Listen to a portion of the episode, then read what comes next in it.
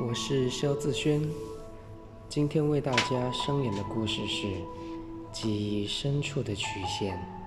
揭露微醺沙子爱上运动场。小时候很喜欢运动场，那个红色中夹杂着笔直白线，踩上去会将白鞋底也染成红色的运动场。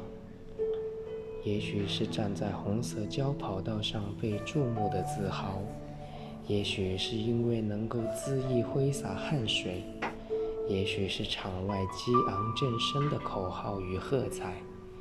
记忆中的他总是映着阳光，微微烫热着，将一切快乐的、失望的，全都收纳在焦虑的缝隙里。印象最深刻的其实是小学，我去参加四百米的赛跑了。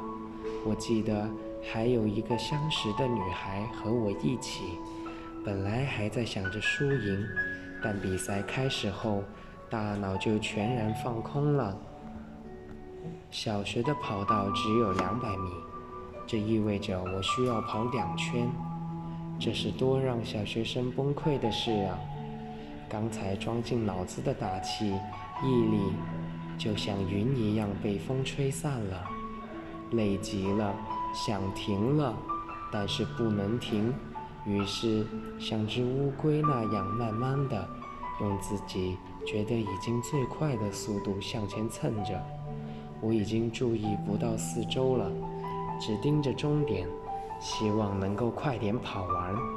我看向声音来源。是那时的数学老师，他焦急地冲我挥手，几步赶上来。他说：“别停，接着跑。”于是我接着跑，最后拿到了第一名。我很庆幸、感激。如果没有那个陪我跑了一圈的老师，我大概没法得到如此殊荣了吧。之后我慢慢长大。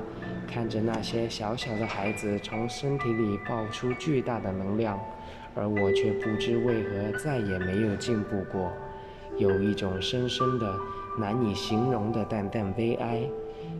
喜，是因为后生可畏；悲，是失去了速度。那些矮我一个头的孩子们，好几个都跑得比我快，他们会代替将离开学校的我们。至于我，其实还是喜欢跑步，喜欢运动场，但已经不希望再和别人比了。